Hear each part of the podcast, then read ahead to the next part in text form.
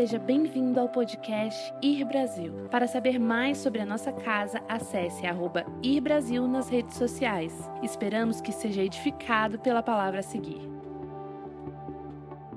Ezequiel 47, quem está pronto aí? Fala um amém bem forte. Ezequiel 47, ele é o final de uma visitação que o profeta Ezequiel tem, que começa no capítulo 40. Do capítulo 40, que a gente não vai ler porque a gente não tem tanto tempo, até o final do capítulo 46, Ezequiel, o profeta, ele está em exílio na Babilônia. Você tem que entender que o primeiro templo tinha acabado de ser destruído, os israelitas foram pegos como escravos de guerra. Ezequiel está no meio desse bolo todo, vai para a Babilônia, ele está chorando e ele está clamando pela restauração, a reconstrução do segundo templo, que mais tarde seria o templo de Salomão. E não me refiro ao templo de Salomão lá no Brás, no centro de São Paulo. O templo de Salomão de verdade. E Ezequiel está sonhando com esse templo, cara. E ele está clamando e chorando, e, e, e ele chega num lugar onde ele tem uma visitação sobrenatural. Fala comigo, sobrenatural. Quantos aqui creem que Deus é um Deus sobrenatural. Amém? Então, muitas coisas que é sobrenaturais, as coisas sobrenaturais nem sempre vão se encaixar na tua cabeça que é natural. Faz sentido? Eu comecei a meditar um pouco nessa verdade e o Senhor falou para mim: é por isso que eu te dou a paz que excede todo entendimento. Porque eu quero te levar em lugares, e quando você diz sim para andar comigo, eu te levarei a lugares aonde você não vai entender nada. Nesses lugares, a única coisa que te sustenta é uma paz que é além do teu entendimento. Quantos aqui estão no andar com Cristo, ou numa fase ou numa temporada andando com o Espírito Santo agora, aonde muita coisa não faz sentido na tua vida? Levanta a mão. Deixa eu falar. Se você fala assim, Deus, eu quero viver tudo fazendo sentido, tudo debaixo do meu controle, tudo previsível, tudo é, de acordo com a lógica e a racionalidade. Deixa eu dizer uma coisa: é difícil para pessoas que põem esse limitador em Deus você viver tudo que o Espírito tem para você. Porque muitas vezes o Senhor vai te levar para uns lugares onde as coisas não fazem sentido. E a gente quer a paz de Cristo. Quem quer a paz de Cristo aqui? Tá bom, deixa eu só explicar uma coisa que eu tenho aprendido na minha pouca e curta experiência: que a paz de Cristo, aquela que excede todo entendimento, ela só está disponível nos lugares aonde eu dou um passo de fé além da minha racionalidade.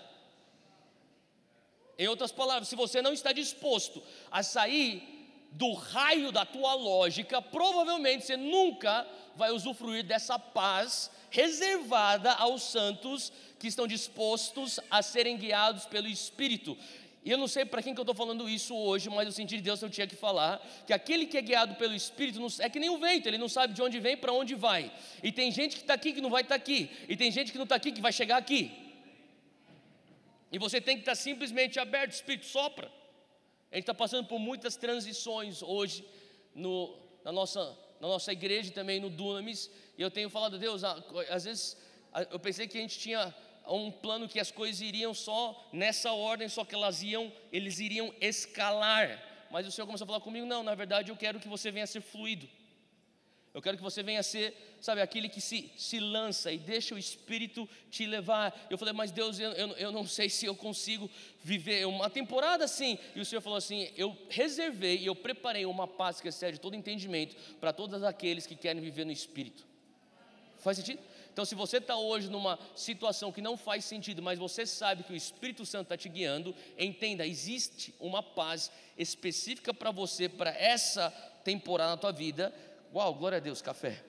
É a paz que excede todo entendimento, amém? Ezequiel 40 ao 46, ele tem uma visitação sobrenatural. Ele recebe a visita de um homem a gente não sabe quem é esse homem exatamente. Pode, poderia ter sido um anjo, poderia ter sido o próprio Jesus. A gente não sabe exatamente quem é, mas Ezequiel ele é levado a uma tour do templo que seria restaurado. Então ele está chorando pelo templo destruído e ele está clamando: Deus, eu quero ver a restauração do templo. E esse anjo ou homem A Bíblia diz que é um homem. Ele aparece e começa a levar ele do capítulo 40 a 46, mostrando os detalhes de todo o templo, uma tour. Quando ele termina essa tour, nós entramos então no capítulo 47. Eu queria que você acompanhasse aí comigo teu, na tua Bíblia, Ezequiel 47, versículo 1. Ele já terminou a tour, mas o homem me levou de volta à entrada do templo. E eu vi então saindo debaixo da soleira do templo uma água, e essa água ia para o lado leste, pois o templo estava voltado para o oriente. Essa água descia debaixo do sul do templo, ao sul do altar. Ele então me levou para fora pela, pela porta norte, e conduziu-me pelo lado de fora até a porta externa que dá para o leste. E a água fluía do lado sul. Há, uns, há umas semanas atrás, acho que dois meses atrás, eu estava em Jerusalém, inclusive acho que tinha, o Gustavo também estava e algumas pessoas talvez daqui estavam lá.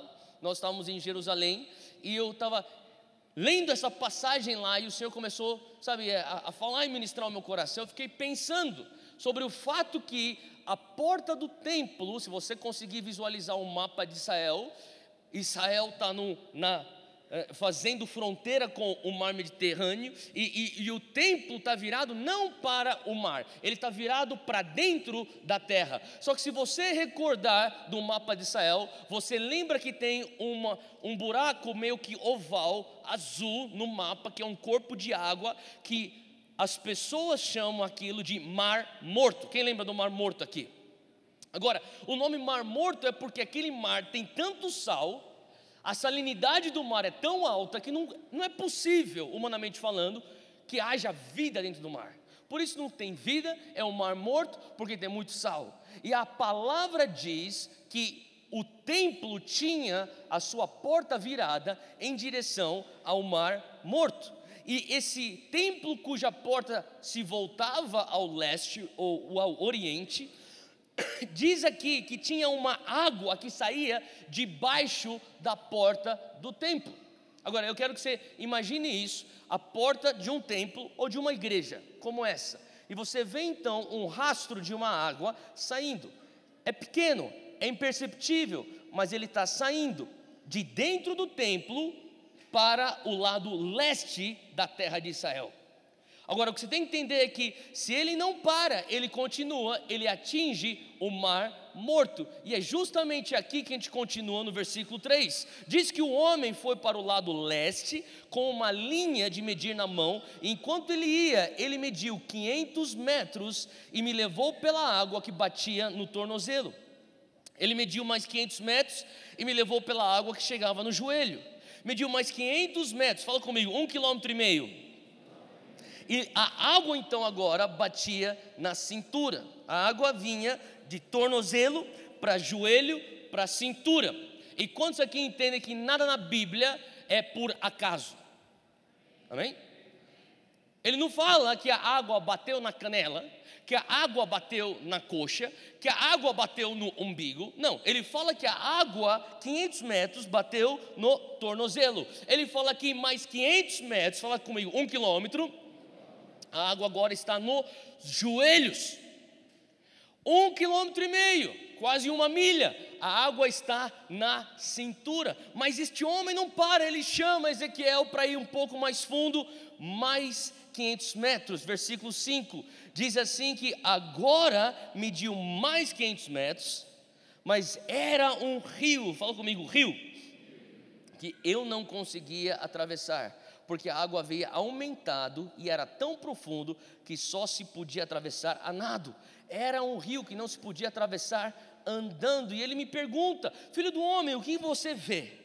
Ele me levou então de volta à margem do rio, e quando eu cheguei ali, eu vi muitas árvores em cada lado do rio. Ele me disse: Esta água flui na direção da região situada a leste e desce até Arabá, onde entra no mar. Este mar aqui, do versículo 7, ou melhor, do versículo 8, é, é o, ele faz referência ao Mar Morto. E ele diz assim: quando essa água deságua no mar, a água ali é saneada por onde passar o rio haverá todo tipo de animais e de peixes, porque essa água flui para lá e saneia a água salgada.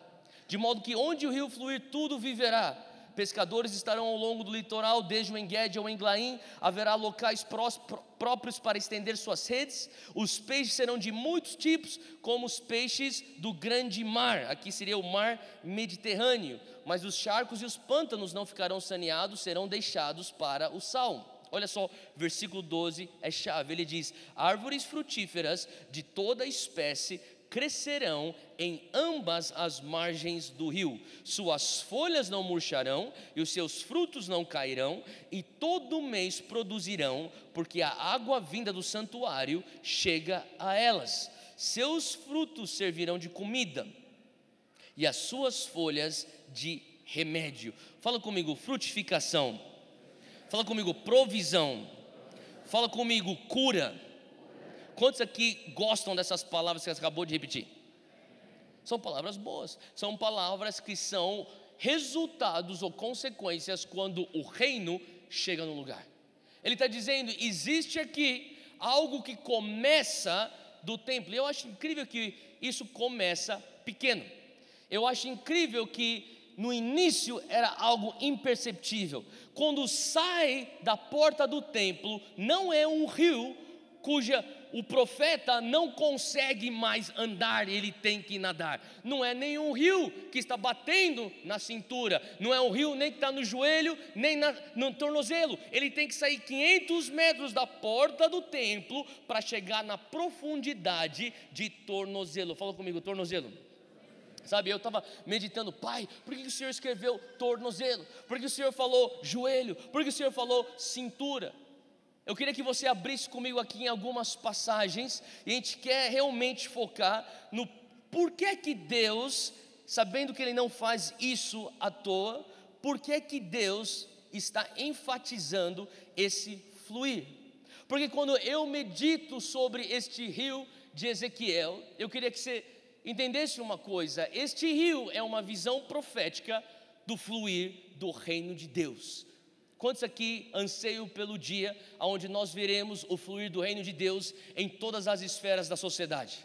Amém? Você que trabalha talvez no mundo corporativo, ou do business, ou do, da empresarial, você que trabalha dentro do, do nosso ensino, ou na nossa, na nossa esfera de educação, na, na esfera de ensino, sabe, eu, eu anseio onde nós, o dia onde nós veremos o reino de Deus fluindo nas nossas escolas, nas nossas universidades federais. Eu anseio pelo dia onde nós veremos as novelas com valores do reino de Deus, séries de Netflix com valores do reino de Deus. Quem, quem anseia por isso? eu anseio pelo dia onde nós veremos, sabe, nas, as leis sendo passadas em cima dos valores do reino de Deus. Hoje mesmo eu tomei café com um, um jovem empresário que começou com a gente no Dunamis, há 10 anos atrás, e faz tempo que a gente não se via, porque o Senhor foi promovendo ele, promovendo ele. Hoje ele está trabalhando numa empresa é, lá na Suíça e ele mora do lado de Genebra e ele começa a falar assim, Theo, de sábado eu e minha esposa,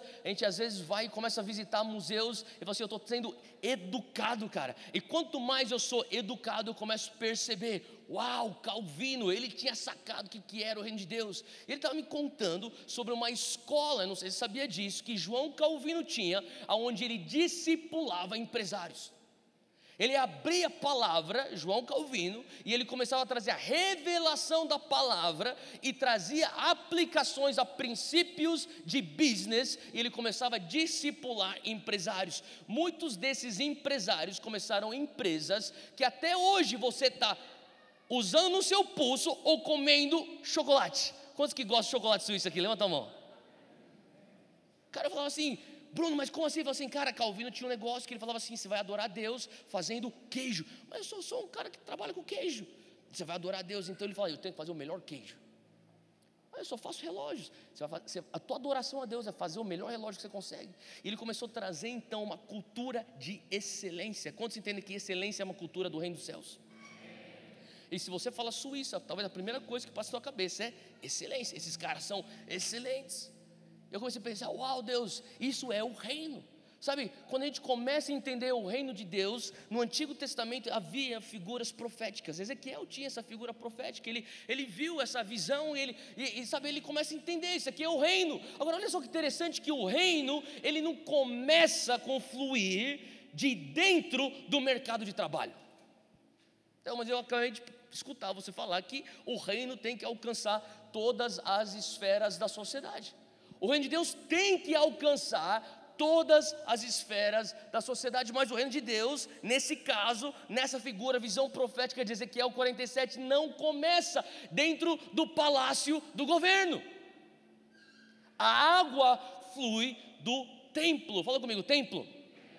Agora é incrível, porque aí eu vejo uma tensão. E quando você começa a entender a vida no reino, a vida no reino está cheio de paradoxos. E uma das tensões que eu mais vejo hoje especialmente quanto mais essa mensagem das esferas tem sido difundida, aonde nós vemos e cremos que você que é talvez um professor, você que talvez seja um farmacêutico, um doutor, um médico, um dentista, seja o que for, sabe, você é tão santo quanto eu atrás de um púlpito com o microfone na mão. Porque todos nós somos ministros de tempo integral. Quem acredita nisso? A única coisa que difere eu e você talvez seja o nosso campo missionário. Eu estou exercendo minha missão agora. Amanhã você vai exercer a tua missão. Amanhã você entra na empresa onde você trabalha, você começa a exercer a tua missão. Amanhã você que é dona de casa, está lá com a tua família, discipulando os teus filhos, limpando, administrando o lar com excelência, lá é o teu campo missionário. Eu não me esqueço de Madre Teresa voltando-se para um jornalista que perguntava: "Madre Teresa, como é que nós vamos mudar o mundo?" E ela fala: "Você quer mudar o mundo? Eu quero mudar o mundo, Madre Teresa. O que que a senhora me aconselha?" Ela fala: "Volte para casa e ame bem os seus filhos." É assim que se muda o mundo, de acordo com essa heroína da fé, Madre Teresa. Eu ficava meditando sobre isso. Pai, o Senhor está falando sobre um reino que vai se expandir nas esferas, mas o Senhor falou para mim, presta atenção, qual é a fonte desse rio de Ezequiel 47, essa figura do reino que traz cura, provisão, frutificação, remédio, vida aonde existe morte? Deus, esse rio começa pequeno, imperceptível, saindo da soleira da porta do templo. Abre comigo Efésios capítulo 3. Enquanto você abre isso aí, a tua Bíblia, em Efésios, eu falava para você sobre esse paradoxo. Esse paradoxo é que pessoas começam a captar a verdade que eu e você, todos nós, fala comigo, eu sou um ministro de tempo integral. E de repente comecei a escutar pessoas falando: Theo, por que eu preciso ir para a igreja? Eu sou a igreja, é verdade. Quantos entendem que isso aqui não é a igreja, esse prédio? Olha para quem está do teu lado e fala assim: olha, eu e você, nós somos a igreja. Agora, a gente não poderia, de uma maneira sustentável, fazer esse encontro na rua. Portanto, nós precisamos de prédio. Agora, o prédio é um meio para a igreja viver a vida no reino. Faz sentido? Então, quando você começa a entender isso, você fala assim, Theo, mas já que eu, eu e meu amigo aqui, meu irmão aqui, nós somos a igreja e a nossa esfera de atuação é na política e nós estamos aqui, talvez no Congresso Nacional, então, para que para igreja? A gente vai viver o reino aqui. Essa é uma tensão. Agora, do outro lado, você tem pessoas que estão pensando, não, não, aqui é a igreja, ó, quer servir a Deus, tem que estar aqui na igreja. Quer servir a Deus, cara, para de estudar. Quer servir a Deus, ó, para de trabalhar, meu. Fica aqui na igreja, tem que estar aqui na igreja, cara. Aqui na igreja, vamos ficar orando, vamos ficar orando. E, e você começa até ver de uma maneira muito sutil a entrada de um pensamento monástico onde nós vamos ficar presos dentro das quatro paredes da igreja, e o que Deus está querendo trazer esse entendimento é: não, não, não, o reino é um rio, ele tem que sair e fluir, e ele vai se aprofundando, ele toma dimensões maiores, ele leva vida, ele leva cura, mas o reino tem sua fonte no templo. O que eu estou querendo dizer para você? Que sim, como um crente do Novo Testamento, você tem que ter um compromisso com a tua igreja local. Mas sim, como um crente do Novo Testamento, você tem que entender que a tua missão não é só dentro da igreja local. Você tem que viver nessa tensão. Eu não quero ser aquele cara com a mentalidade monástica, mas ao mesmo tempo eu não quero ser aquele cara solto, desconexo da comunhão dos santos. Ah, estou aqui. Que nem aquele cara lá que, sabe aquele lobo solitário fazendo, eu estou aqui fazendo a obra do reino. Olha só o que Paulo diz em Efésios 3. Ele fala assim no versículo 8: Embora eu seja o menor dos menores, de todos os santos me foi dada então essa graça de anunciar os gentios, aos gentios, as insondáveis riquezas de Cristo, e esclarecer todos a administração deste mistério, que durante as épocas passadas, fala comigo, dispensações eu sei que essa palavra é esquisita, mas eu explicar uma coisa. O que Paulo está falando assim, falando aqui é: olha, nós estamos na época da graça, na dispensação da graça, mas em épocas passadas, na dispensação da lei, este mistério das riquezas de Cristo. Esse mistério, da, sabe, de, de, quem Deus é, isso aí estava recluso a três categorias: eram os sacerdotes, eram os profetas e eram os reis, mas eu, o menor de todos, fui concedido a graça, o privilégio, a incumbência de trazer este mistério, não na dispensação da lei, mas agora na dispensação da graça, e não apenas para os judeus, para quem os reis, os sacerdotes, os profetas ministravam, mas agora a todos nós que não somos judeus. Eu quero dizer uma coisa, nós somos então, olha só o que está escrito aqui no versículo, versículo 10: a intenção dessa graça era que agora, fala comigo, hoje, Fala comigo, mediante a igreja, fala comigo, através de nós, a multiforme sabedoria de Deus se tornasse conhecida. O que ele está querendo dizer? É através da igreja agora, antigamente eram os profetas, os sacerdotes, os reis na época da lei. Mas agora na graça é mediante a igreja. Fala para quem está do teu lado, você é um rei. Eu sei que sou esquisito, mas vou explicar. Fala para quem está do teu lado, você é um rei e um sacerdote. Quem crê que você, debaixo da nova aliança, nós somos reis e sacerdotes? Você é a geração eleita. 1 Pedro 2,9. Quando você começa a entender isso, ele fala assim: ah, então, então, agora que, sabe, a gente fala sobre identidade, tanto, não, eu tenho que entender, ensinar para a galera a identidade. Essa geração está nessa confusão toda porque não tem identidade. Tá bom, é importante você entender que você é um filho amado, é importante você entender que você é realeza, é importante entender que você é adotado, mas a pergunta depois que você chora tudo que você quer chorar nos braços do papai, e agora? Tá bom, papai, e agora? Agora você vai discipular nações. Porque senão o negócio fica doentio. Só fica, ah, em teus braços é. Irmão, para de cantar essa música, está cantando três anos já, velho. Vai lá e faz alguma coisa, ganha tua escola para Jesus, cara. Ganha tua faculdade para Jesus. Você já entendeu quem você é? Entenda que você carrega. Faz sentido o que eu estou falando? Então, quando você começa a entender isso, eu fico impressionado com Paulo fala, mediante a igreja. O que significa, Deus está falando assim: ó, tem que sair, é do templo. E contanto que esteja conectado no templo, você vai ser efetivo no mercado de trabalho. Contanto que você estiver conectado com o templo, você vai ser efetivo no palácio do governo. Contanto que você esteja conectado no templo, você vai ser efetivo na tua comunidade, na tua família, na tua rua, no teu condomínio. Você vai ser efetivo na tua escola, na tua academia. Você vai ser efetivo no jornal onde você trabalha, contanto que você esteja conectado ao fluir que está saindo do templo. Quando você entende Deus está fazendo alguma coisa aqui dentro? Falando, Deus, o que o Senhor está fazendo na igreja, no corpo de Cristo? E quando eu começo a entender, o Senhor está falando assim: olha, no corpo de Cristo eu estou manifestando. Sabe, eu, eu, talvez você nunca escutou isso, mas uma vez eu escutei, eu tenho repetido desde que eu escutei, que a igreja, uma maneira de você entender a igreja, a, a igreja é a concessionária autorizada do reino de Deus na terra. A igreja é a concessionária autorizada do reino de Deus na terra. A igreja é a embaixada do reino de Deus nessa terra. Vocês estão numa cidade que vocês dirigem para certas regiões, eu nem sei onde exatamente estou aqui em Brasília, mas eu lembro de algumas suas, eu dirigindo o carro junto com o Gustavo, que eu, eu vi as embaixadas, era um país, atrás de outro país, atrás de outro país, atrás de outro país. Aonde que é isso aí? Que, aonde que é? Bem aqui, aqui gente. Que embaixada que tem aqui perto, ao mais perto? Do Iraque, da China. Vamos usar a China. Quando você pisa dentro da embaixada da China, você está em território brasileiro ou em território chinês? Você sabe que naquele território operam todas as leis da. Não do Brasil. Concorda comigo? Deixa eu falar uma coisa: quando você pisa dentro da igreja, está no território do mundo ou do reino? Aqui operam todas as leis do, não do mundo.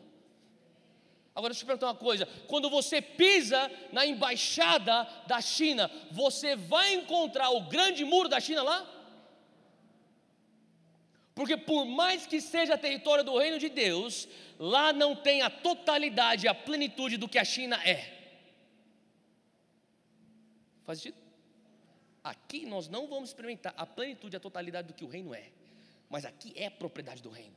Mas o que Deus está falando é: você, como embaixador, você pode exercer a autoridade do reino aonde você vai. Sabe o que, que eu amo sobre a palavra de Deus? É aquele texto que diz: Onde dois ou três estão reunidos no meu nome, ali eu estarei. Quantos amam aquele texto? Sabe por que aquilo é importante? Não é só porque, pô, gente, que legal, vamos dar a mão aqui, vamos orar. Dois, um, dois, três. Oh, Deus vai aparecer, Ele deu a promessa. É verdade, mas mais do que isso, sabe o que quer dizer? Jesus, Paulo, eles pegavam a, aquilo que seria a cultura romana, a cultura da época, e eles traziam os paralelos para as pessoas entenderem. Porque existia uma lei na época do Império Romano, aonde três ou quatro reunidos, cidadãos romanos, estivessem lá, eles poderiam ser três cidadãos romanos no território da Turquia. Se eles estivessem reunidos, ali eles já tinham autoridade de César. Ali eles poderiam fazer decretos como César. Eles têm, falam, você tem, tem, tem que entender uma coisa: tudo isso aqui pertence ao Império Romano. E se tem dois ou três cidadãos romanos, autênticos romanos, nós temos autoridade de César. O que nós decretamos está decretado. Este paralelo Jesus usa para falar sobre a igreja onde dois ou três estiverem reunidos no meu nome, ali eu estarei. Vocês carregam a autoridade do reino, vocês carregam a influência do reino. Então a atenção é, pai, eu quero influenciar o mercado de trabalho, mas ao mesmo tempo o Senhor está falando, você tem que estar conectado com o templo. O fluir que está causando, eu estou causando do templo. Faz sentido? E o Senhor começou a falar comigo sobre Jesus. Porque Jesus era a encarnação do reino aqui na terra. E desde, desde o Éden, você não tem uma, um, um, um, histórico da manifestação do reino de Deus tão puro como Jesus. Jesus chega em Marcos 1, versículo 15. Você não precisa abrir, mas só anota se você. Você tem que entender que talvez o, o versículo mais importante dos quatro evangelhos é Marcos 1, versículo 15, onde Jesus fala o resumo do seu ministério público. Ele fala: Olha, o reino é chegado, o tempo é cumprido, o reino de Deus está aqui, arrependei-vos e creia. Quatro pilares do evangelho do reino. O tempo está cumprido, as profecias se cumpriram. Eu sou o cumprimento de todos os profetas. O reino está aqui. Eu trago a inauguração do reino. Arrependei-vos, mudar a mentalidade. Você precisa crer, crede e entre no evangelho do reino. Entre para dentro do reino. Faz sentido? Quando você começa a entender isso que Jesus está querendo dizer, você fala assim: Uau, Jesus é a encarnação do reino. E quando eu comecei a ver aquilo que Jesus fazia no seu ministério público aqui na terra, eu comecei a entender que ele experimentou o rio de Ezequiel 47. Olha só que interessante, as pessoas chegavam para Jesus e ele estava rodeado porque ele manifestava o reino de Deus. Eu queria que você abrisse aqui alguns textos agora no Novo Testamento, se você puder, põe teu dedo aí no, é, no texto de Ezequiel 47, porque a gente vai voltar sempre para fazer referência a esse texto, mas se você puder, abra aí comigo em Mateus 9. Mateus 9. Em Ezequiel 47, 3 diz que 500 metros chega então ao tornozelo. Fala comigo, tornozelo. Mateus 9, versículo 8. Eu vou ler bastante versículo hoje, tudo bem, gente? Quem ama a Bíblia aqui? Glória a Deus. Então, vem rapidinho. Você que tem no celular, você não tem desculpa para não chegar lá rápido. Você que é mais espiritual, tem Bíblia de papel. E a multidão, diz o homem que está pregando de um computador. É. Versículo 8 de Mateus 9. E a multidão, vendo isso, maravilhou-se e glorificou a Deus que dera tal poder aos homens. Para que eu, eu comecei a entender que Jesus, ele era esse rio do reino de Deus encarnado Aonde que ele ia, as pessoas estavam querendo ver ele fazer alguma coisa. E, e, quando você começa a entender os níveis, os quatro níveis de profundidade, de tornozelo, de joelho, de cintura e totalmente submerso, você começa a entender que existiam quatro diferentes níveis de pessoas que estavam acampando ao redor desse rio encarnado em Jesus. Tinham pessoas que falavam: Olha, meu, isso aqui é demais, eu quero ter contato com o reino. São pessoas que vêm para a igreja, mas elas não conseguem em águas profundas, elas só permitem com que o reino chegue até o seu tornozelo. Essas pessoas são as pessoas da multidão. Fala comigo, multidões. As pessoas da multidão são as pessoas que permitem com que a água só chegue no tornozelo. Quantos aqui gostam de praia? Eu sei que vocês estão longe da praia, mas quem gosta de praia aqui? Tá bom, deixa eu falar uma coisa. Quando você vai para a praia, você talvez está com tua prancha, talvez está com uma bolsa, talvez está com um guarda-sol, está com uma cadeira, você chega na areia, você deixa suas coisas, e depois que você monta tudo que você tem que montar lá, o que, que você vai fazer? Você vai para a água, concorda comigo? E você começa a andar na direção da água, e você começa a ver que a água vem e volta, vem e volta, e você aos poucos vai entrando para ver a temperatura da água. Totalmente normal, concorda? Pessoas fazem isso na igreja. Cara, tem reino lá dentro. O que é aquele negócio lá? Ah, é a concessionária autorizada do reino. Ah, como é que chama? Igreja, ir. Ah, tem reino lá dentro. Então as pessoas põem as suas bagagens na areia e se aproximam do reino. Eles veem o reino indo, vão vendo para lá, para cá, uau! E eles põem o pé na água. Ó, a água tá boa. Faz sentido? Eles falam, oh, não, a água está boa. Daí tua amiga chega lá. Vamos caminhar. Vamos conversando. E a água batendo. Quantos que gostam de caminhar na praia com a água batendo no tornozelo? Sabe o que eu comecei a perceber? São multidões. As multidões faziam isso com Jesus, só que as multidões, olha só comigo no versículo que a gente acabou de ler, eles viam, fala comigo, testemunhas eles viram os milagres, eles se maravilharam, e como é natural, eles adoravam, se maravilhavam. Uau, Jesus, você acabou de curar aquele enfermo. Glorificavam a Deus. Mateus 12, próximos três capítulos para frente. Mateus 12, versículo 15, olha lá comigo rapidinho. Jesus, sabendo isso, retirou-se dali e acompanhou uma grande multidão de gente. Fala comigo, multidão. E fala aqui que ele curou todos eles. Ele está querendo fugir da multidão. A multidão começou a sair correndo atrás dele. Não, Jesus, você não vai fugir. Vem cá, Jesus. Jesus, ah, multidão, estou fugindo de vocês. E daí, cheio, cheio, pau, pau, pau. Os caras todos curados. Vão, vão embora. Cara, a multidão estava todo lugar onde Jesus ia. Olha só outro, outro, outro versículo, Mateus 13, versículo 34. Tudo isso disse Jesus por parábolas a multidão e nada lhes falava. Fala comigo, pregação. Jesus não lhes falava, não lhes pregava sem parábolas. Então, a multidão está lá escutando. Uau, cara, nunca escutei falar disso na minha vida. Esse cara está falando uma coisa bem interessante. As pessoas estavam lá. Olha só uma outro, outro texto aqui, abre comigo em João 6, versículo 2. João 6, versículo 2, diz assim: E grande multidão o seguia. Tem uma grande multidão seguindo Jesus, por quê? Porque ele, eles viam os sinais que operava sobre os enfermos. Então você tem uma multidão que está seguindo, porque eu quero ver o próximo milagre. E, e daí, sabe o que eu comecei a entender? Que são pessoas que, que e se você está nessa situação hoje, falar uma coisa, não tem nada de errado. Seja bem-vindo aqui. Eu nem sou o pastor aqui, mas estou falando para você, seja bem-vindo.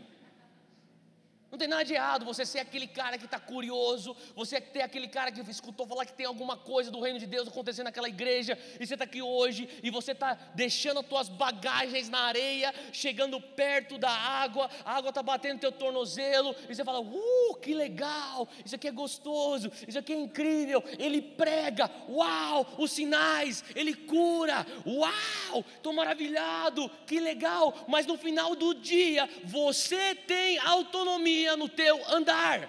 Eu vou para a esquerda. eu paro. Eu vou para a direita. Vamos domingo que vem? Não. Vou viajar. Ou não posso. Ou não quero. Estou cansado. Porque afinal de contas, eu tenho autonomia no meu andar, porque a água só está no meu tornozelo. E o dia que eu estou bem aqui, ah, cansei. Eu posso olhar para trás, eu posso ver todas as minhas bagagens, e eu posso voltar, pegar todas as minhas bagagens. Isso aqui que eu sou, é isso aqui que eu era, é isso aqui que eu faço. Faz sentido? A multidão está lá. Jesus não está falando, vai embora a multidão. Mas eu queria que você entendesse que a, a, multidão, eles são aquelas pessoas que viam, elas eram as pessoas que testemunhavam, elas eram pessoas que se glorificavam, e também eram as pessoas que falavam, crucifica-o. Multidão. Está no tornozelo. Mas se você for ver lá em Ezequiel 47, o anjo, o homem, fala: Vem, vem, profeta, vem mais. 500 metros. E agora ó, a água está batendo no joelho. Eu comecei a falar: Deus, quem são as pessoas que estão experimentando o reino a nível de joelho? Eu sei quem são as pessoas que estão experimentando o reino a nível de tornozelo, mas quem são as pessoas que estão permitindo experimentar o reino a nível de joelho? Eu queria que você abrisse comigo Mateus 17. Mateus 17. Versículo 14. Esse texto aqui é muito interessante. Jesus está diante de um pai que tem um filho que é endemoniado. No versículo 14, quando chegaram Jesus e seus discípulos, onde estava a multidão, um homem aproximou-se de Jesus. O que, que ele faz aqui? Ajoelhou-se. Quem tem aí no teu texto aí, ajoelhou-se? Ele ajoelhou-se diante dele e disse: Senhor, tem misericórdia de mim e do meu filho. Ele tem ataques, está sofrendo muito. Muitas vezes ele cai no fogo, na água. Eu trouxe aos teus discípulos, mas eles não puderam curá-lo. Jesus responde: Ó oh, geração incrédula e, per, e, perversa, até quando estarei com vocês? Até quando terei que suportá-los? Tragam-me aqui o menino. Jesus repreendeu o demônio, esse saiu do menino, e daquele momento diante o menino ficou curado. Abre comigo aí Mateus 8, Mateus 8, rapidinho, Mateus 8, versículo 1. Isso aqui é um leproso que ele é curado. Olha só o que acontece em Mateus 8, versículo 1. Quando Jesus desceu do monte, Grandes o quê? Grandes o quê? Então ele está falando assim: olha, ele desce do monte, está lá, grandes multidões. Mas do meio da multidão, um leproso, versículo 2: um leproso, aproximando-se de Jesus, adorou de joelhos e disse: Senhor, se quiseres, podes me purificar. Sabe que eu comecei a entender? Que as pessoas que são aquelas que permitem ir mais 500 metros até a profundidade do joelho, são aqueles que chegam à conclusão, sabe? Jesus, o Senhor é o único que pode me ajudar. O Senhor é o único que tem a resposta. Portanto, eu me ajoelho. Senhor, se puderes, se quiseres, tenha misericórdia de mim. É um avanço já do tornozelo, sabe? É incrível porque aqui nesse versículo é bem claro a progressão. Existe uma multidão, então são pessoas que estão, tipo, vamos ver, vamos ver o que vai acontecer, vamos ver o que vai acontecer. Cara, esse profeta aqui é demais. E daí alguém fala assim: não, não, mas ele é diferente, cara. Eu já tentei outras alternativas, não deu certo para mim. Aquele leproso sai, ele se distancia da multidão. Aquele leproso foi 500 metros adiante. Ao ponto que ele se ajoelha e fala: Jesus, se quiseres, só o Senhor pode fazer o que eu preciso que seja feito na minha vida. Eu tentei buscar alternativas de segunda-feira. Eu tentei buscar alternativas de quarta-feira. Na quinta-feira eu vou lá para aquele e tento aquela alternativa. Na sexta, aquele, aquela outra opção. no sábado eu tento aquela tradição na minha família. Mas eu cheguei à conclusão que eu tenho que vir aqui no domingo porque aqui o Senhor me encontra. Eu estou chegando à conclusão que é só o Senhor, o único caminho e a vida. Faz sentido? E já é uma evolução. Mas eu falei, Deus, mas se só isso fosse o suficiente, eu acho que o rio, na altura do joelho, já estaria levando cura para o mar morto. Sabe a coisa doida desse negócio da visão de Ezequiel 47? É que se você puder, imagina aqui comigo um balde vazio bem aqui na frente. Está imaginando? Um balde vazio bem aqui. E eu chego aqui com uma jarra de água do mar, água salgada. E eu também tenho aqui na minha outra mão uma jarra de água doce. E eu pego as duas jarras e eu despejo dentro deste balde que tipo de água eu tenho no balde? Água doce ou água salgada? Hã? É natural isso, concorda comigo? Mas quantos entendem que o reino é sobrenatural? É por isso que no reino você começa a ver exemplos daquilo que Deus está querendo nos ensinar, ou na verdade, Jesus fala sobre uma água do rio que domina a água do mar. Aonde na terra você vê a água do rio levando cura para a água salgada? Não, não, é o oposto. Não, não, não, meu reino é de ponta cabeça. Aonde que você vê na vida real o fermento que é tão pequeno afetando uma massa tão grande. E Jesus fala: o meu reino, o reino é como uma pitadinha de fermento. Quantos que entendem que fermento nunca passa despercebido? O reino, ele é como aquele grão de mostarda, o mais pequeno, o menor, mas que ultrapassa a altura das árvores mais grandes, das maiores. Faz sentido? Essa é a natureza do reino. É por isso que quando você pensa, Ezequiel 47 tem uma como assim? É, não, é, não é um pouco utópico você pensar que a gente vai levar o reino para a política? Você tem noção do que você está falando? Não é meio utópico você pensar que a gente, a igreja, vai realmente levar a cura para dentro da esfera de ensino, da educação? Cara, quando você começa a entender a natureza do reino, que Jesus fala, o reino é como luz. O luz não negocia com trevas. Aonde você dá espaço para a luz, a escuridão tem que ir embora. Essa é a natureza do reino. O reino, ele é tão de ponta cabeça, tão de trás para frente, tão sobrenatural. Ele desafia tanto as leis da lógica, as leis da física humana, que você começa a entender. Se, se eu simplesmente tiver um pouquinho do reino, quem sabe isso é suficiente Sabe, eu fico pensando, Deus, você começa a estudar as histórias dos grandes avivamentos, você começa a entender que todos eles tiveram um efeito dominó. É uma oração pequena que desencadeou uma série de coisas, até se tornarem então reformas sociais, até se tornarem transformações de nação, até se tornarem então o discipular de países e regiões do mundo.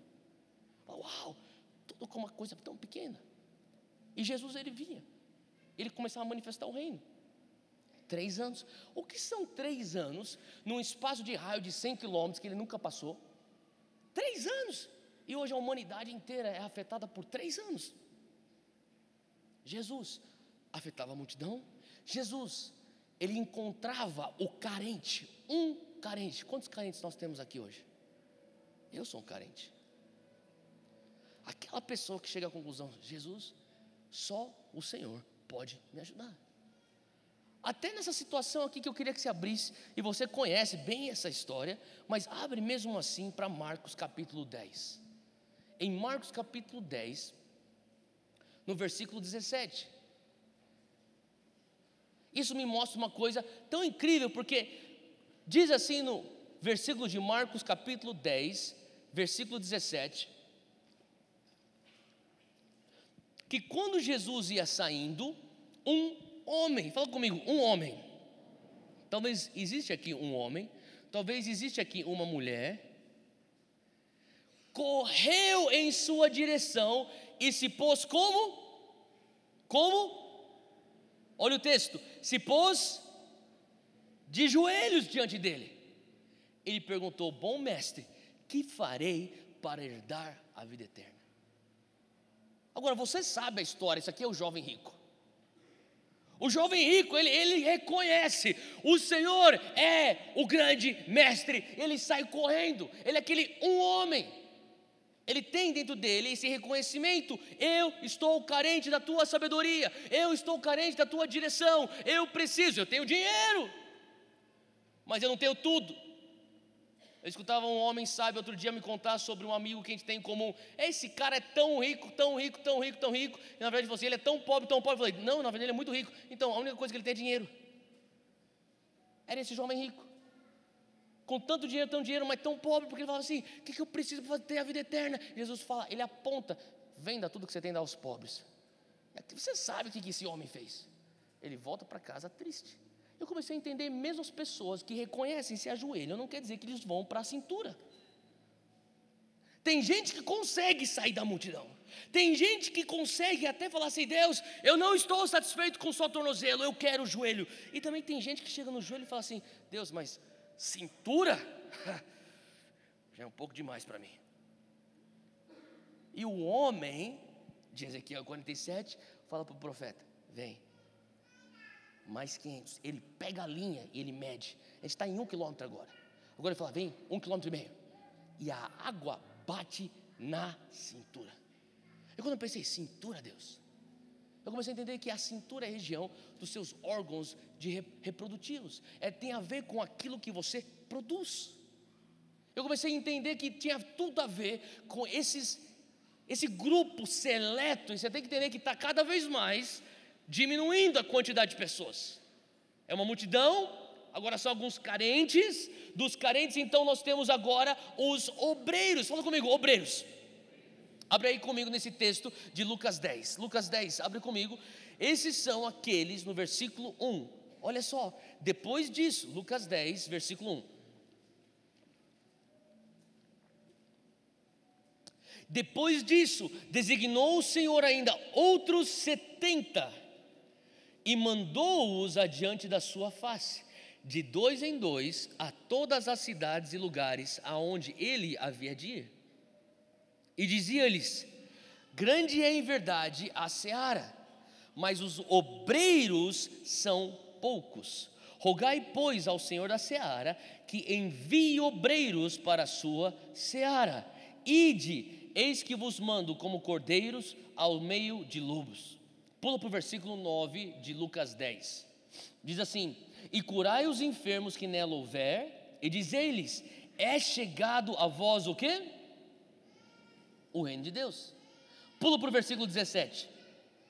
10, 17.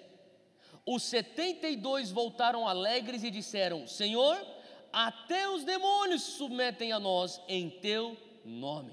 Olha só que coisa interessante. Eles estão falando aqui que eles foram selecionados, 70. Jesus fala: vem para cá. Deixa eu falar uma coisa. Vocês vão. Olha, volta, volta nesse versículo aqui. 10, versículo 1. Última coisa.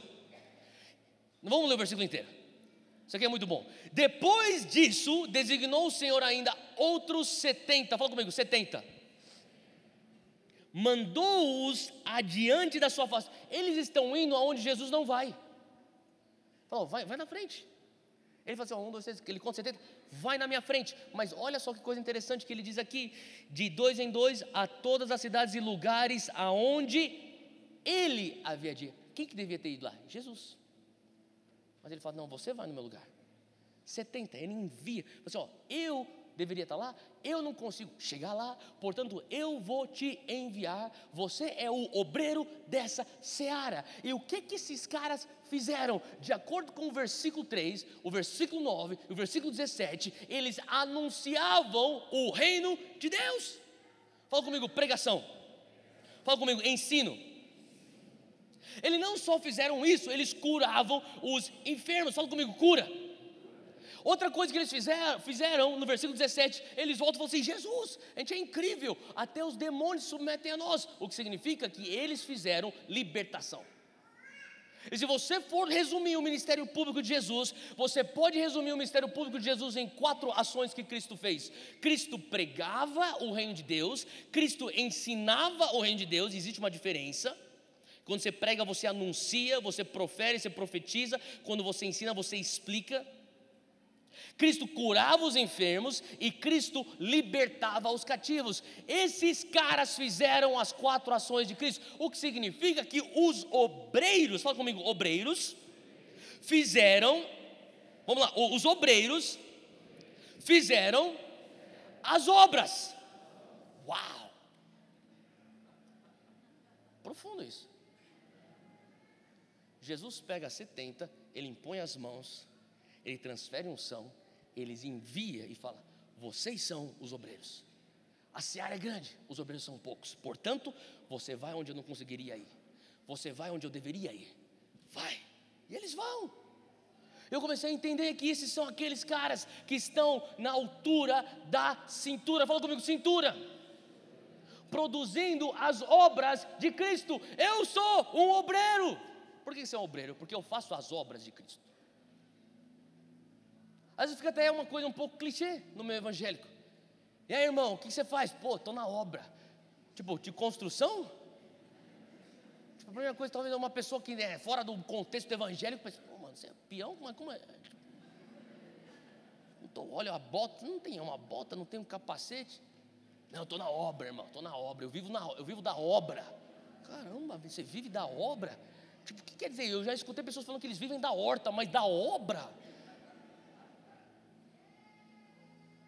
E você começa a escutar, tipo, eu sou da obra. Significa que você naturalmente faz aquilo que Cristo te ensinou a fazer. Você está fazendo a obra de Deus.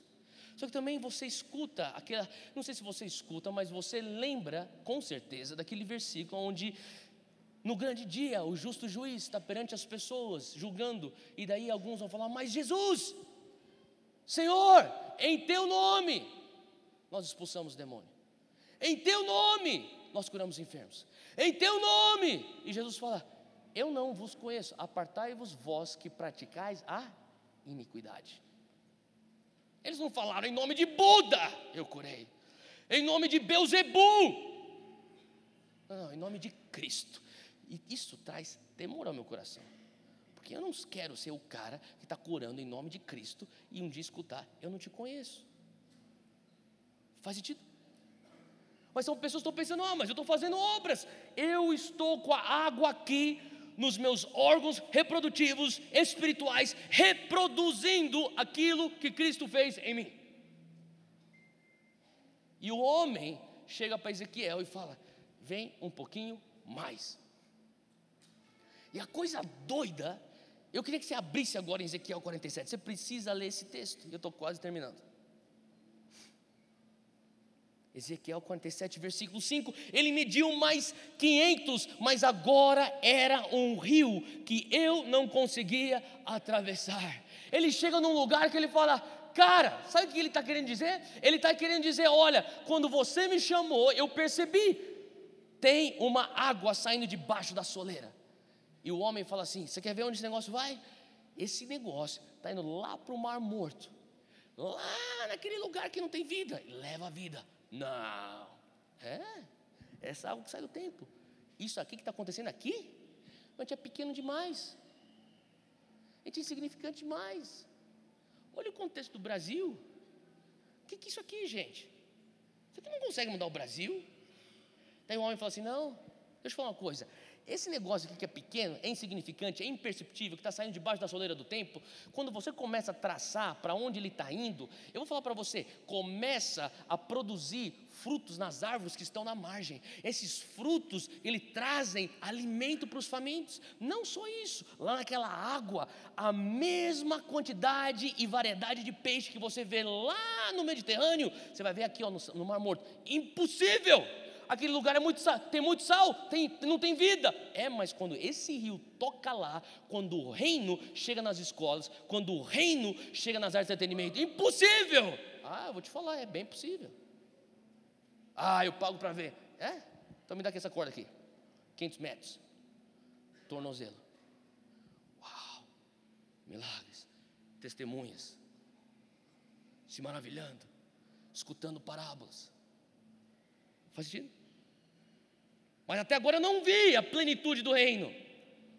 Mais 500 metros. Joelhos. Realmente, só o Senhor. Mas mesmo assim eu ainda não estou vendo a transformação plena de uma nação discipulada. Mais 500 metros.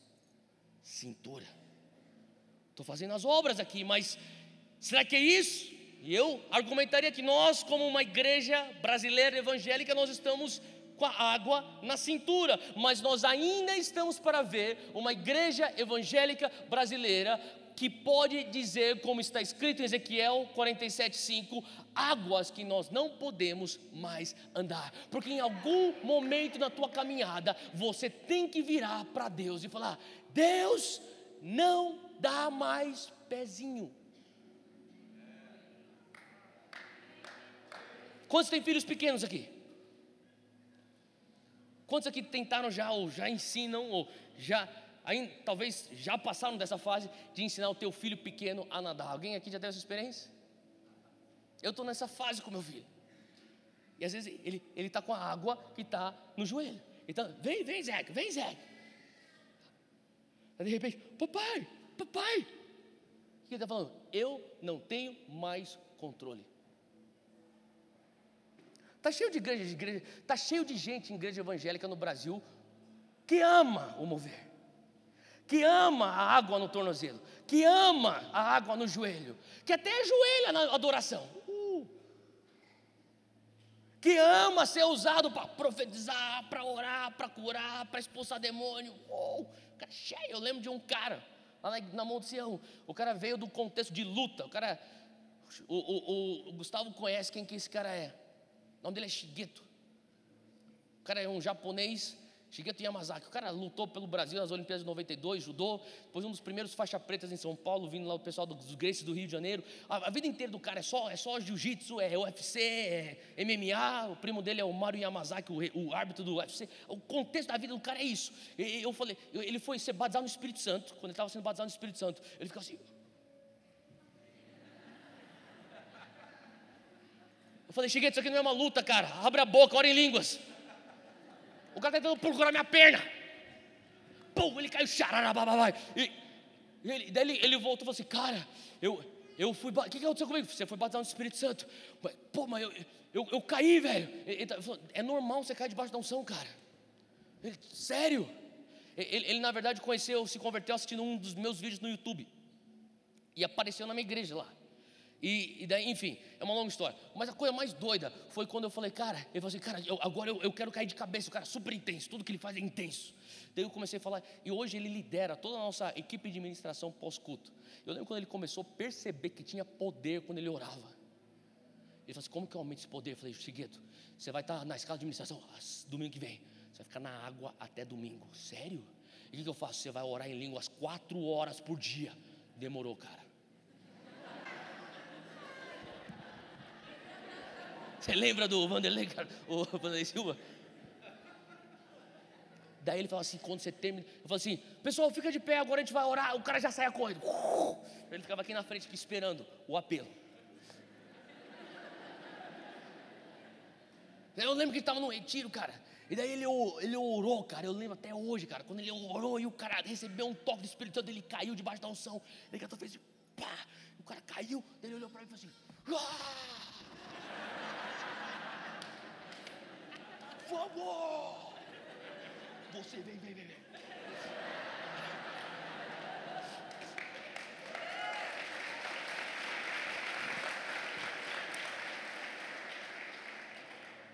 Sabe, tem crente que está assim, tipo, caraca, é demais. Eu oro, os caras caem, eu oro, os caras manifestam demônio, eu falo, sai, o demônio sai, uau, eu oro, cresce a perna, a perna, cresce. Da hora, velho. Que bom. Está na cintura. Mas você precisa chegar num ponto onde Ezequiel 47, 5 diz: Eu não conseguia atravessar andando. Olha só o versículo 5, ele diz aqui: Porque a água havia aumentado, e era tão profunda que só se podia atravessar a nado. Era um rio que não se podia atravessar andando. E o Senhor perguntou para mim: o que que Ezequiel fez para a água ficar profunda? Olha o versículo 5. Ele diz: Eu não conseguia atravessar porque a água havia aumentado. Ezequiel não fez nada. A única coisa que Ezequiel fez foi escutar o chamado: vem mais 500 metros. Alguns aqui estão escutando Deus falando para você: sai do tornozelo, vem para o joelho. Alguns aqui estão escutando o Espírito Santo falar agora para você: sai do joelho, vem mais 500 metros para a cintura. E tem alguns que estão escutando, eu quero que você venha mais 500 metros, eu quero que você abra a mão do controle, não vai dar pezinho. Deus, o que eu preciso fazer para aumentar o teu mover na minha vida? Você não precisa fazer nada, você precisa abrir mão de alguma coisa. Abra mão do controle. Eu lembro quando eu era criança, eu morava num prédio, não é o prédio onde eu moro agora, mas eu lembro que eu, eu descia, tinha uma piscina lá embaixo do prédio, a gente descia, sei lá, 12, 13 anos de idade, pré-adolescente. Estava lá com meus amigos, lá brincando, tinha aquelas bolas lá, a gente ficava brincando na piscina, calor, tá todo mundo lá. Daí desce uma senhora. Eu lembro daquele dia, como se fosse ontem. Ela desceu, mas toda empetecada, tipo uma madame, uma perua. Ela, ela desceu, ela chegou na piscina, com aquele roupãozinho dela. Ela veio, e a gente está tipo, tá lá, na, lá no fundão, com a bola, brincando. Daí ela foi lá e começou a tomar sol. Daí ela saiu, é tipo, ela tinha acabado de sair do salão. Cabelo daquele jeito, unha feita, tudo daquele jeito. Daí ela começa a entrar no rasinho. Ela vem. E daí ela está no rasinho, com a água na cintura, ela já está dando bronca na gente, está lá no fundão. Não espirra água aqui, hein? Meninos, não espirra água aqui. Tipo, porque ela tinha acabado de sair do salão. Daí ela, ela de repente, a gente está brincando aqui, tipo, mano, o que, que é essa louca? Daí ela chega e a gente começa a ver que ela está nadando na nossa direção. Só que quando eu começo a ver, a, a, a mulher, aquela senhora, ela está assim, ó.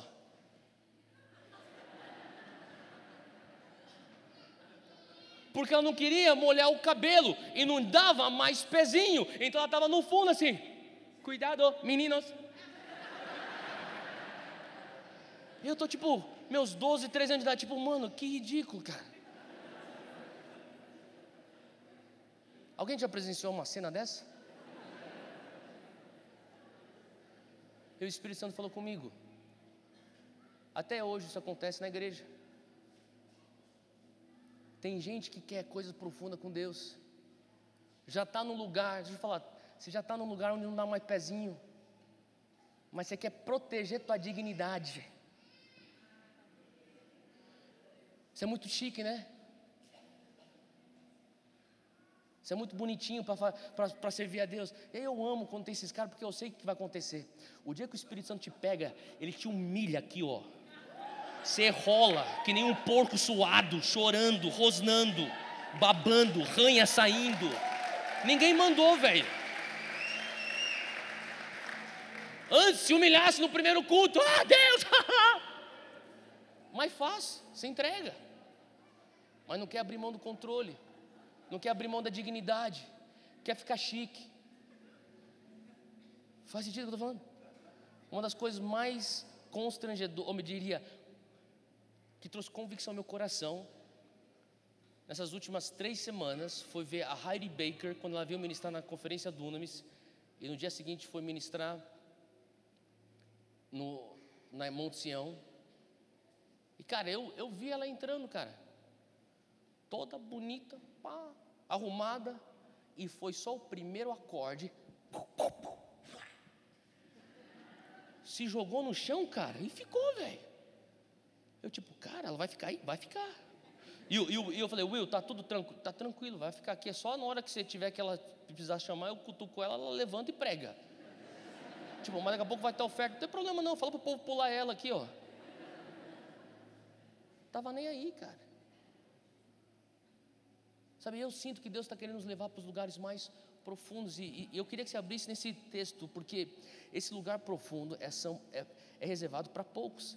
Eu termino com esse texto aqui, de Mateus 17. Mateus 17. É aquele lugar onde as águas estão profundas. E, e, e aqui não estou mais falando de multidão, eu não estou mais falando dos carentes que reconhecem que Ele é o caminho. Eu não estou falando mais dos obreiros que fazem as obras de Cristo. Eu estou falando aqui, fala comigo, amigos, fala comigo, íntimos. Mateus 17, versículo 1 diz que seis dias depois Jesus tomou consigo Pedro, Tiago e João, seu irmão, e os conduziu em particular a um alto monte. Deixa eu repetir, ele os conduziu em particular a um alto monte. Quantos aqui estão entendendo que você não precisa de um lugar secreto para estar na multidão? O que Jesus faz na multidão não é segredo, é público. O que Jesus faz, até às vezes no nível de joelho, não precisa ser segredo, é público. Na verdade, o que Jesus faz através de você, com as águas na cintura, é público. Você cura os enfermos na rua, você evangeliza na academia, você faz a libertação aonde acontece a manifestação, é público, mas ele leva os amigos íntimos, aqueles que não têm mais pezinho, aqueles que já perderam a dignidade, aqueles que falaram, eu preciso é mergulhar ele fala: Eu te chamo para um lugar em particular, no alto monte. Fala comigo, lugar secreto. É o teu quartinho, é o teu cantinho de oração. Tem coisas que Deus só vai liberar naquele cantinho. Eu queria talvez sugerir para você que você nunca chega ao potencial pleno de quem você é como um, um ministro do Evangelho se você não cultiva o lugar secreto. Você pode receber a transferência de unção, cara, de, de Pedro, Paulo, Tiago, João, todo mundo, cara. Ah, mas você não sabe quem pôs as mãos na minha, na minha cabeça. Meu irmão, você pode receber toda imposição de mãos no mundo, só que tem coisas que Deus só vai te liberar é no lugar secreto.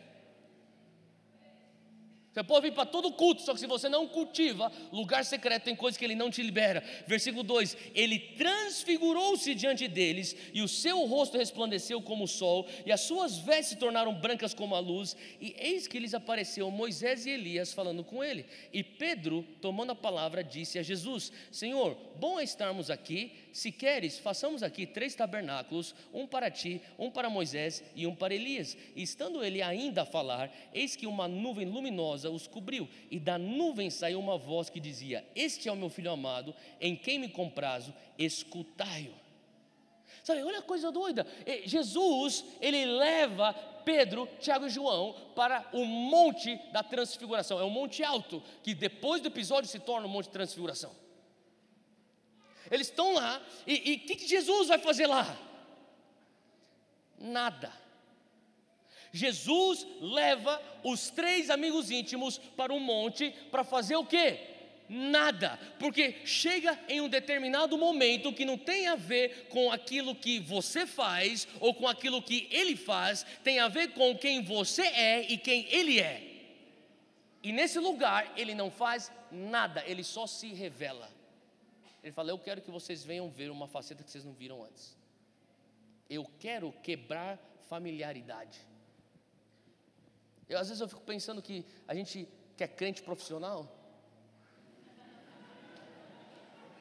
a gente já desenvolveu certas rotinas, sabe? Eu tenho a minha rotina, quando eu acordo, eu sei o que eu faço, a minha leitura, eu, eu, eu, eu sei quando eu entro no meu carro até ir para o escritório, quanto tempo que eu tenho, então eu sei quanto tempo que eu vou orar em línguas, eu sei quando está chegando perto de uma conferência do Unamis, quantos dias antes a gente começa o jejum corporativo, eu sei quando começa o ano, a leitura do ano inteiro, eu sei, pô, eu sou profissional, velho. Jesus olha para os três amigos e fala assim: Vem cá, vou te mostrar um negócio. Caraca, que ele vai fazer uma coisa muito bizarra, cara. É só nós três hoje. Não, não, não, não quero fazer nada. Eu quero só te mostrar quem eu sou de um ângulo que você nunca viu, um ângulo que você não é familiar. Você vai ter uma perspectiva diferente. Eu vou quebrar o espírito de familiaridade, porque algumas vezes, para você sair da cintura para profundidade, ele tem que quebrar a rotina. Faz sentido? Ele quebra a rotina. E eles começam a ver Moisés, eles começam a ver Elias, eles, cara, caraca, que brisa. E eles começam, tipo, mano do céu. E daí eles começam, Jesus começa a conversar. E aí, Elias, beleza? E Elias, Moisés, tranquilo? E eles começam a conversar. O que, que eles estão conversando? A gente não sabe, mas eu imagino que eles estão conversando sobre os últimos dias. De Jesus na terra. Jesus, nós estamos prontos. O céu está pronto. O Pai está tá esperando você. O Espírito Santo está tá esperando você morrer, ressuscitar e depois acender, ele vem, cara. Tá tudo certo, cara. Seja firme, seja forte. Eles estão conversando. E diante de tanta glória, Pedro, Tiago e João não estão acostumados com aquilo, eles não sabem agir. Quantos aqui já experimentaram tanta presença de Deus que não sabia o que fazer? Pedro estava nessa situação, tinha tanta glória de Deus que ele não sabia o que fazer, então ele fez aquilo que ele sempre faz: falar. Mestre, que bom que nós estamos aqui. Elias, Moisés, vou construir tabernáculos. Tipo, hã? É, tabernáculos. E daí Deus fala assim: cala a boca, Pedro. Este é o meu filho amado. Ele interrompe, ele corta o barato de Pedro e fala: Este é o meu filho amado, em quem me compraz. O pai não fala, Este é o filho que vai fazer grandes proezas. Não, não, não. Este é. Jesus não precisa fazer mais nada para o pai. É um patamar onde você não precisa fazer, você precisa simplesmente ser. Faz sentido? E aqui nesse lugar, eles começam então a ver, sabe, é, essa intimidade com Cristo. E eu, eu, eu creio que é neste lugar que nós vamos realmente estar, quando nós vamos estar completamente submersos, sem controle. E quando eu começo a pensar de ser submersos, eu não consigo não pensar. E eu sei que eu falei que eu já estava terminando. Mais cinco? Vocês estão bem, gente? Eu tô, estou tô descontando hoje, que era para eu pegar dois cultos lá no Morumbi, mas eu vou descontar os dois cultos aqui em Brasília. Eu já tinha terminado, eu já estou no finalzinho do segundo já. Eu não consigo não pensar no que significa você batizar, discipular pessoas e nações, como está na grande comissão. Então, eu, eu realmente creio que Ezequiel 47 tem tudo a ver em paralelo com aquilo que Jesus fala. Ide, fazei discípulo de todas as pessoas. Marcos 16.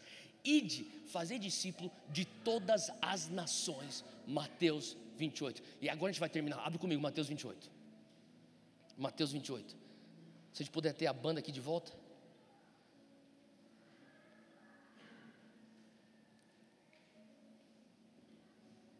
Versículo 19.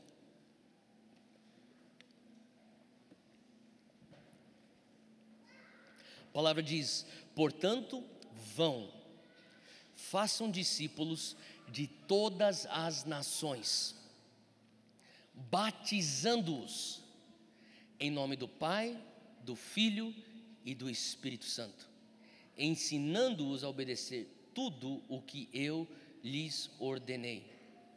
E eu estarei sempre com vocês até o final dos tempos. Agora, eu queria que você voltasse aqui, versículo 19. Vamos ler todo mundo junto? Portanto, ide e façam discípulos de todas as nações. Para por aqui, ele está falando batizando-os. Sabe, o Senhor começou a falar comigo. Ezequiel 47 tem a ver com batizar de nações. Tem a ver com você levar a tua família, a tua igreja, a tua comunidade, a tua nação, a tua região para profundidades aonde não é só tornozelo, é além do joelho. Nós não nos contentamos com cintura, nós estamos submersos, batizados nas águas do reino de Deus. Eu quero explicar o que significa esse batizando-os que ele está falando aqui. Se você for ver essa palavra em Mateus 28, 19, é a palavra no grego baptizonte. Fala comigo, baptizonte. E eu não sei se a gente tem aqui o apoio aqui, da, da, da letra. Beleza. Aqui, na minha, na minha, na minha esquerda, tua direita. Bapto é um encontro de poder. Baptismo. Isso aqui é a submissão ou a, a quando você está submerso nas águas. Eu, eu, queria que você entendesse o que está acontecendo aqui dentro. Quando você tem os dois, o baptizonte, que é o encontro de poder e também você está submerso nos ensinamentos de Cristo. Sabe o que eu, eu, eu creio que é a palavra de Deus para nós hoje, como igreja no Brasil? É que o Senhor, sabe, já, já se foram os tempos aonde pessoas falam, eu vou para aquela igreja porque aquela igreja é uma igreja séria que tem palavra. Ah, não, não, mas eu vou para aquela igreja porque aquela igreja tem poder. Quem já escutou essa, essa dicotomia aqui? Sabe o que eu estou falando?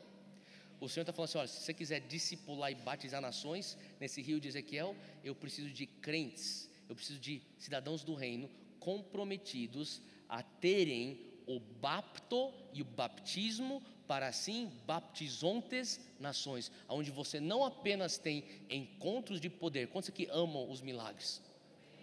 Amém? O sobrenatural. Mas o Senhor também está falando aqui sobre o caráter de Cristo, os ensinamentos. Sabe? Então, o bapto, só para você entender, ela é a ação, o contato. Quando, quando alguém está batizando alguém, está com, com, a mão aqui na cabeça, bum, aquele impacto é o bapto. Agora, você permanecer com ele embaixo da água, isso é o baptismo. Os dois juntos, de uma maneira progressiva, é o baptizonte, e Jesus fala: ide, fazer discípulos das nações, baptizonte-os nos meus ensinamentos. Faz sentido? E agora, por que isso é importante? Porque isso forma esse rio. Ezequiel 47, versículo 11. Se você tiver com ele aberto, olha só o que ele diz aqui no versículo 11 de Ezequiel 47. Ele fala aqui assim, rapidinho. Mas os charcos e os pântanos não ficarão saneados, serão deixados para o sal. O que significa isso? O que é um corpo d'água sem margem? É um charco. Concorda comigo? É um pântano. Ele fala: o rio, ele está fluindo, ele está saindo do templo, ele está indo, está caindo para o mar, está levando vida. Mas ele põe lá no versículo 11: Mas tudo aquilo que é pântano vai ser deixado para o sal, não terá vida. Sabe o Senhor começou a falar comigo? Eu estou fluindo. Fica de pé onde você está.